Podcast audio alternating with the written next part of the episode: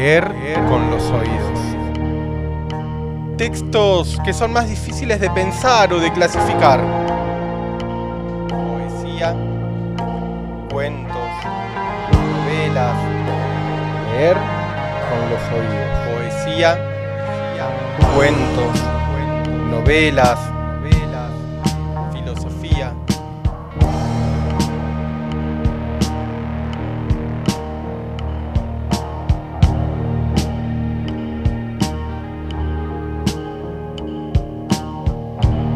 Recomendaciones de lecturas. Un espacio abierto de distintas latitudes, épocas, géneros. Leer con los oídos. Leer con los oídos.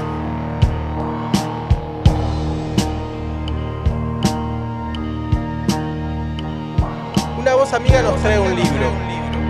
Queremos hacer lo mismo. Con los oídos.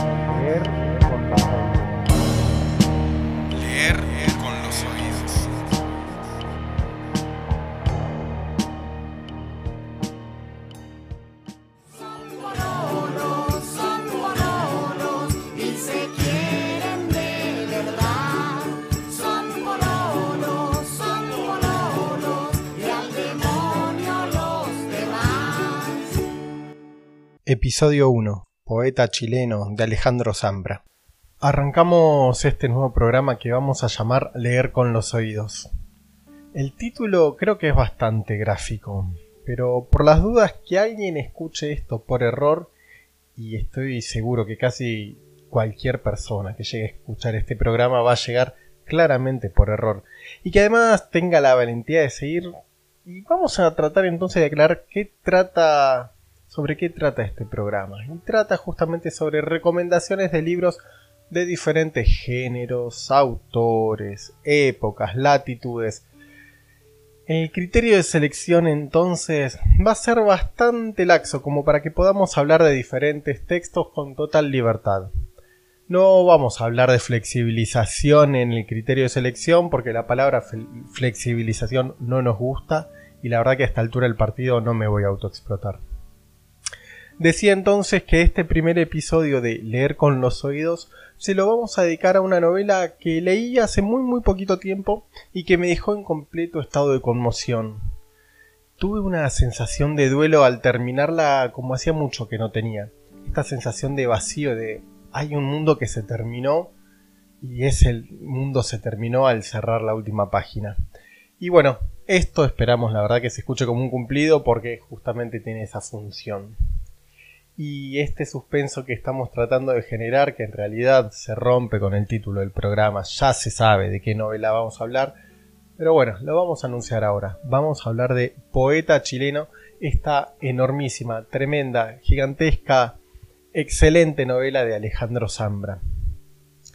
¿Cómo es que llegó la novela Poeta chileno a mis manos? Bueno, llegó por bastantes canales. Y esto ya habla un poco de los, de los circuitos por donde se maneja la novela. Llegó por recomendaciones de Juli Yasky, que es una gran recomendadora de libros. Quienes conozcan a Juli Yasky sabrán decir que es una gran recomendadora de libros. Llegó por Silvia Araujo, vía comentarios de redes sociales. Llegó por varias personas, por las redes sociales, y siempre el comentario era elogioso para poeta chileno. Así que es una novela que viene con muchos comentarios buenos, genera muchas expectativas y la verdad es que estas expectativas se cumplieron y todas. Para colmo de males, para colmo de males, esto está siendo grabado en Epuyén, la comarca andina, en Chubut. No podemos conseguir poeta chileno yo no pude conseguir poeta chileno en realidad. Eh, se la he pedido a Marta de Chucao y no la pude pagar. Y eso es también un problema de los chubutenses actualmente. Y si tenía la plata, no estaba la novela, o la iba a comprar y ya la habían vendido. En fin, esta es un poco la odisea para conseguirla. La leí finalmente en ebook y me voy a reservar la fuente porque sabemos que están por ahí buscando lugares donde se descarga material. No lo voy a decir para preservar el sitio. Y sucedió, decía lo que hacía mucho, mucho tiempo que no me sucedía como lector y es no poder parar de leerla. No podía parar de leer la novela. Es una novela que tiene 424 páginas según la página de Anagrama, el sitio de Anagrama, donde sacamos la ficha técnica. Cuatro días. Es una novela que la leí en cuatro días de lo enormemente bien escrita que está. Pero ya vamos a llegar a Poeta Chileno. Decíamos que fue editada por Anagrama en el 2020. 424 páginas tiene. Y Poeta Chileno es la última novela que publica Alejandro Zambra y decimos que es una bomba. Si tenemos que contar el argumento de, modo tal que mostremos lo suficiente como para atrapar a quien esté escuchando este episodio, pero al mismo tiempo no revelar lo sustancial, vamos a tener que hacer un esfuerzo grande. ¿Sí? Pero bueno, para eso está este episodio inicial, este número uno de leer con los oídos. Vamos a decir lo siguiente, poeta chileno. Cuenta la historia de Gonzalo. ¿sí? Gonzalo es... Eh, ya vamos a ver quién es Gonzalo. Sí, vamos a decir que hay una especie de construcción parecida a las novelas de aprendizaje. No es del todo una novela de aprendizaje igual. Gonzalo está en búsqueda de ser poeta, se encuentra con Carla en su juventud y le lee sus poemas que no son del todo buenos, ya vamos a ver esto, y llega incluso a algunas falsedades.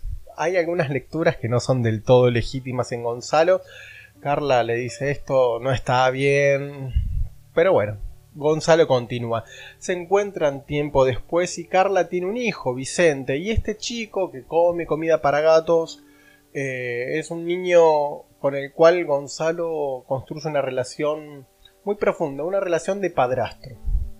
Y Gonzalo decide, si es que uno decide estas cosas también, ser el padrastro de Vicente. Y ambos van creciendo.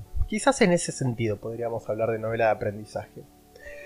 La historia hace un giro, se centra en los primeros capítulos en Gonzalo y luego se centra en Vicente, que ya está un poquito más crecido, está más crecidito Gonzalo, eh, Vicente, y también decide ser poeta Vicente. Y las distancias y los tiempos, como dice una canción bastante melosa, se cruzan en estos personajes. ¿Hay algo que dé cuenta de poeta chileno este en este argumento que nosotros contamos? Quizás no tanto, pero vamos a decir algo más, porque justamente esta emisión de leer con los oídos tiene que ver con esto, con invitar a la lectura de, poeta chileno. Vamos a mencionar algunos elementos que nos llamó la atención en esta novela. Y para empezar, y vamos a ser justos con el pitagorismo, porque tenemos que decir, tenemos que decir que somos pitagóricos entonces nuestro número va a ser el número 3. 3 es un número sagrado. 3 es el número que nos va a marcar los rasgos de poeta chileno que más nos llamaron la atención. En el número 1, y no por orden de importancia, tenemos el humor. Poeta chileno está plagado de humor. Aparecen muchos poetas chilenos. Y hay una frase de Nicanor Parra que dice la verdadera seriedad es cómica. Y esta seriedad cómica de poeta chileno la atraviesa a toda la novela. Y esta novela es seria en este sentido que le da Parra. Y ese humor se ve de muchas maneras en numerosas situaciones ridículas. Lo escatológico está a flor de piel. El tono alto muestra circunstancias que podríamos llamar eh, bajas, ¿sí? A su vez, lo bajo es contado en tono solemne. Todo el tiempo está mezclando esos registros. Y acá están todas acá en Poeta Chileno vemos cómo salen todas las emanaciones que un cuerpo humano puede generar. Zambra no se guarda nada con esto. Todas las emanaciones de un cuerpo humano aparecen en Poeta Chileno.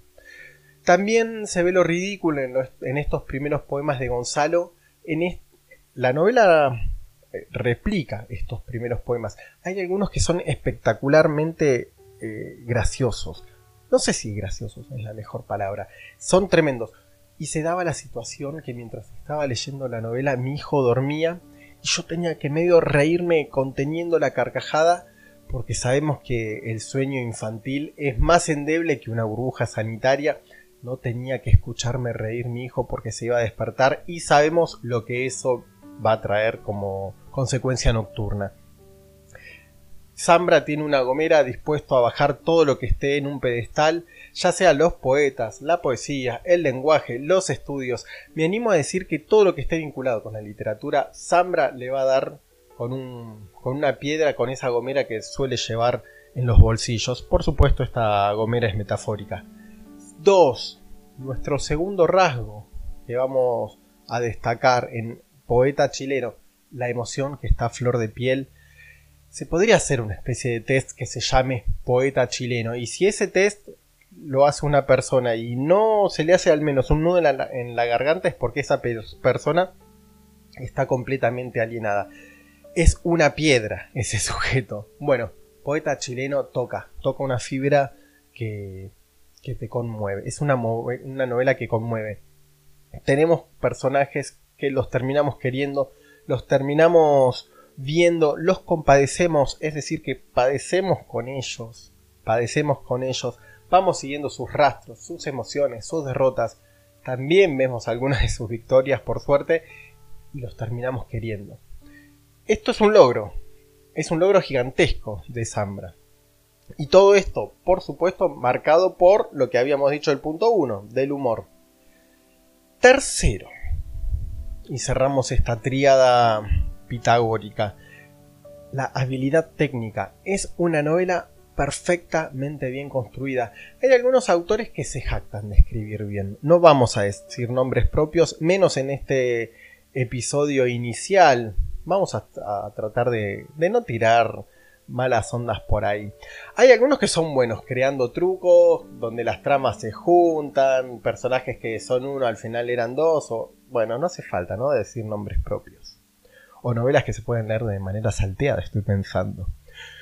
Y uno cuando está leyendo esos autores dice, ¡uh, qué bien que escribe! Bueno, en Zambra esa habilidad está, pero no está como una especie de fisicoculturista que quiere mostrarnos los músculos. Zambra es un, un escritor que construye un narrador muy muy preciso y que juega todo el tiempo a acercarse o alejarse de los hechos. Incluso a veces hace comentarios que nos hacen salirnos de la novela y se crea esa especie de efecto de poder vernos a nosotros mismos leyendo.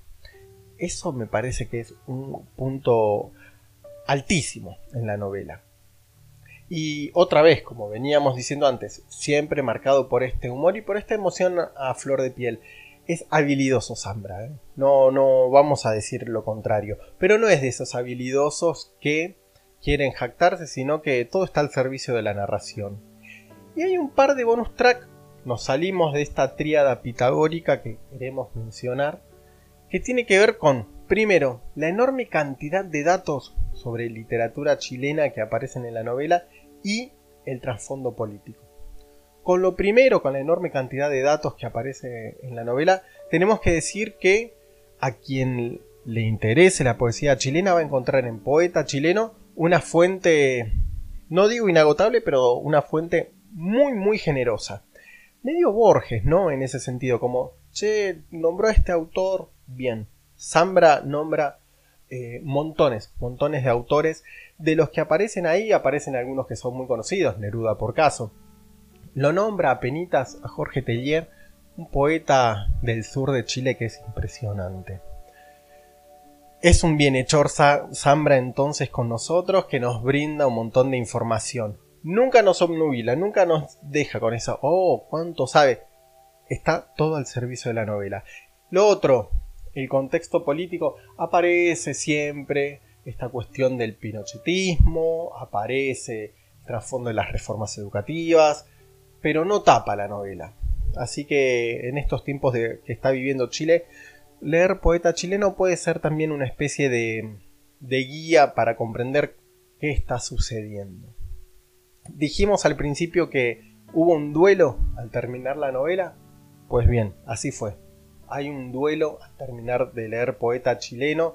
Es la pérdida del fin, aunque no estamos seguros que es el fin de la historia. Pero como decía...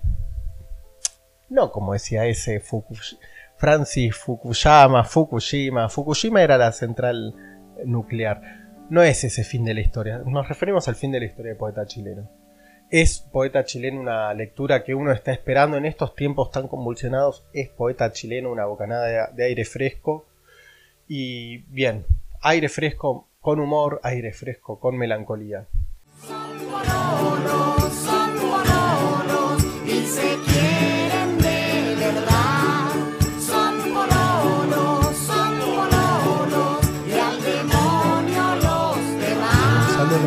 Remedio que apostarlo todo a la poesía.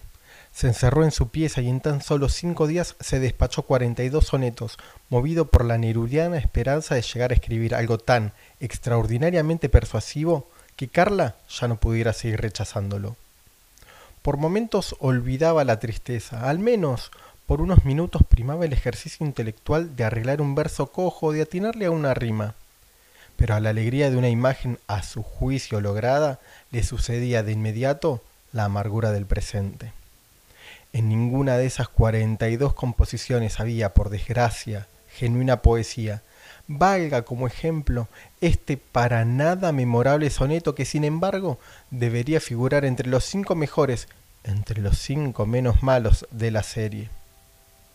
El teléfono es rojo como el sol, el teléfono es verde y amarillo, te busco día y noche y no te pillo, camino como un zombie por el mall. Soy como una piscola sin alcohol, soy como un peregrino cigarrillo deformado en el fondo del bolsillo. Soy como una ampolleta sin farol. El teléfono suena todo el día y es bastante improbable que sonría. Me duele el corazón y las orejas.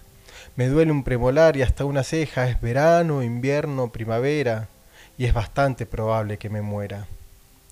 La única presunta virtud del poema era el dominio esforzado de la forma clásica, lo que para un joven de 16 años podría considerarse meritorio.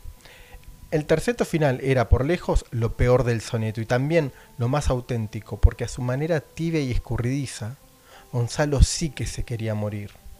No tenía gracia que nos burlemos de sus sentimientos, burlémonos mejor del poema, de sus rimas obvias o mediocres, de su sensiblería, de su involuntaria comicidad, pero no subestimemos su dolor, que era verdadero.